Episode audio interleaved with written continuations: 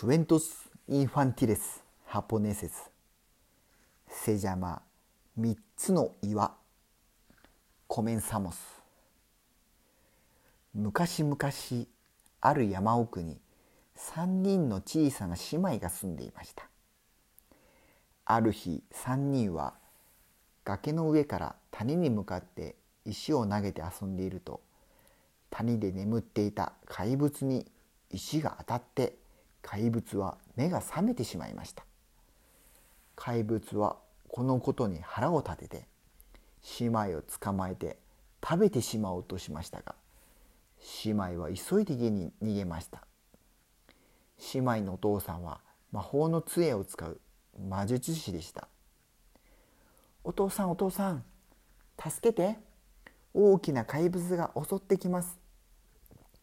事の大きさに気づいたお父さんはやつは恐ろしい怪物でやつから誰も逃げられない。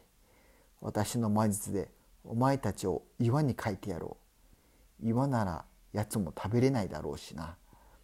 怪物が行ってしまったら元に戻してあげるからな。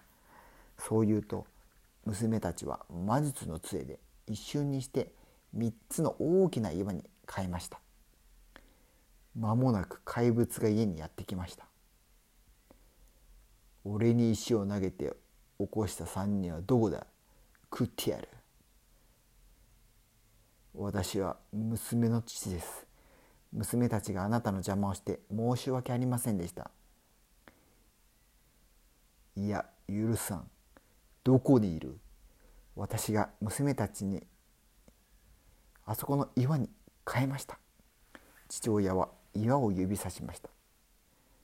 それでは代わりにお前を食ってやると怪物は言うと一口で食べてしまいさらに悪いことに怪物は杖を粉々に壊してしまいました3人の姉妹はもう人間に戻ることができなくなり今でも3人は三人姉妹岩として岩の中で生きています。